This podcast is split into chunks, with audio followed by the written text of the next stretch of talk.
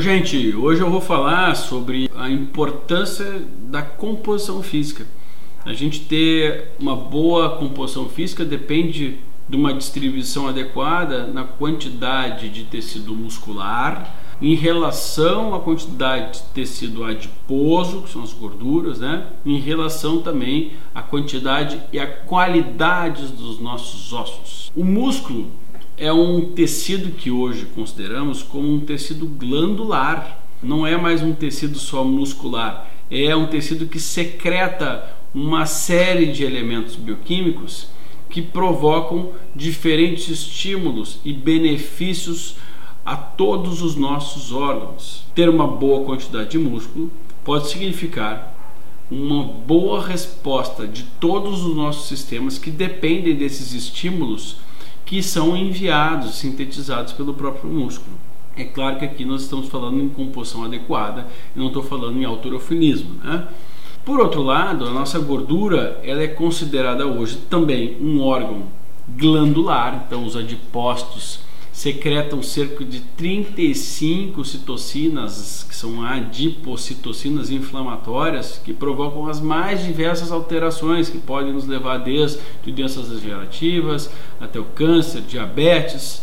E essas alterações causadas pelo tecido adiposo, né, que são os adipócitos, as células da nossa gordura branca, elas prejudicam como um todo os nossos sistemas. Quando nós temos pouca gordura corporal e pouco músculo, o que acontece é que há uma divisão de tarefas, né? No momento que chega, por exemplo, a caloria, um alimento, uma glicose, em parte essa glicose vai ser armazenada no fígado, em parte nos nossos músculos, e se eu tenho pouco músculo, eu armazeno pouco glicose no músculo, e o resto vai ser para alimentar, por exemplo, os nossos adipócitos brancos. Um cuidado que a gente tem que ter já de antemão é que quanto menos músculo tiver, menos energia de sobra eu posso ter, porque não tem onde estocar. E se eu não estocar no músculo, se eu não estocar no fígado, eu vou estocar nos adipócitos brancos, nas nossas gorduras. E isso vai nos levar ao ganho de peso.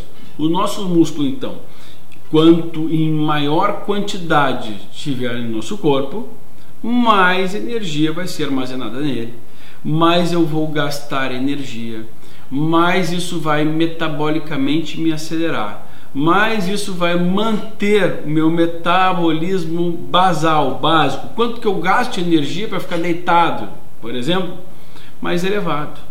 Ter uma boa quantidade de tecido muscular é fundamental para quem quer longevidade, porque nos acelera metabolicamente, causa efeitos benéficos para todo o nosso corpo, causa também efeitos uh, estimulatórios no sentido de a pessoa pode caminhar, pode correr, pode fazer exercícios, pode passear mais, e tem uma composição que suporta e comporta isso.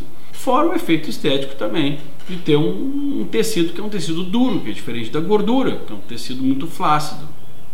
Uma confusão muito comum. Eu atendo muita gente assim, né? Meninas principalmente. Eu tenho percentual de gordura alta, eu quero baixar e não consigo emagrecer. Percentual é percentual, né, gente?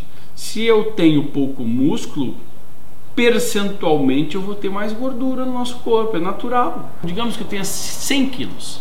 Desses 100 quilos, 50 quilos são de gordura e 50 quilos são de músculo.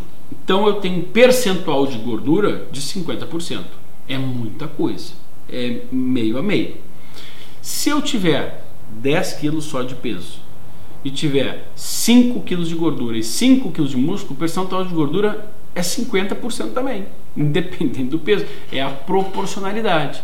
Agora, se eu tenho 100 quilos e eu quero diminuir o percentual de gordura, eu posso diminuir ele 50 quilos, eu posso diminuir a quantidade de quilos de gordura e aí proporcionalmente eu vou não só diminuindo o percentual de gordura, porque vai caindo, né? Como também eu vou aumentando o percentual de músculo, sem ganhar músculo. Então essa confusão a gente precisa esclarecer e entender. Vocês nem sempre só precisam perder gordura.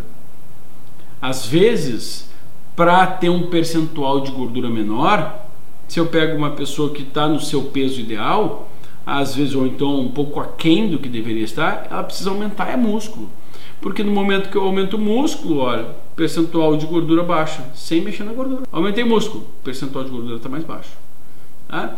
Então, músculo é um tecido metabólico, glandular, é um grande órgão endócrino que beneficia todo o nosso corpo, que se alimenta muito, que armazena muita glicose, muita energia e que a gente utiliza para todos os nossos movimentos.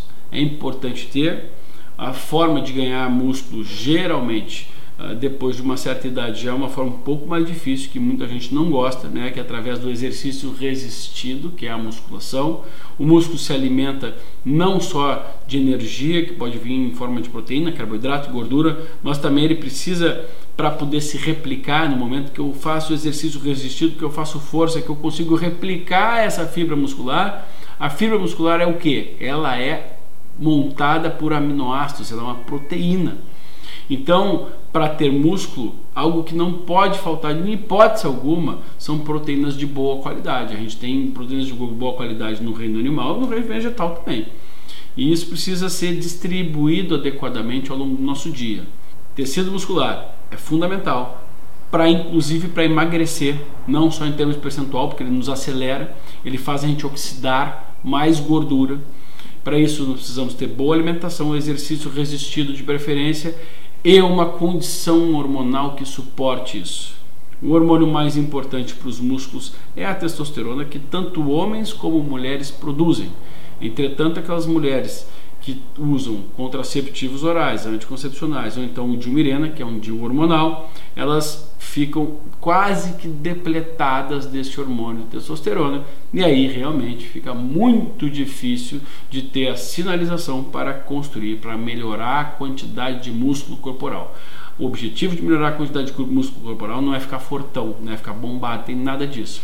É criar um status, um estado metabólico que nos beneficie, inclusive quando a gente está sentado.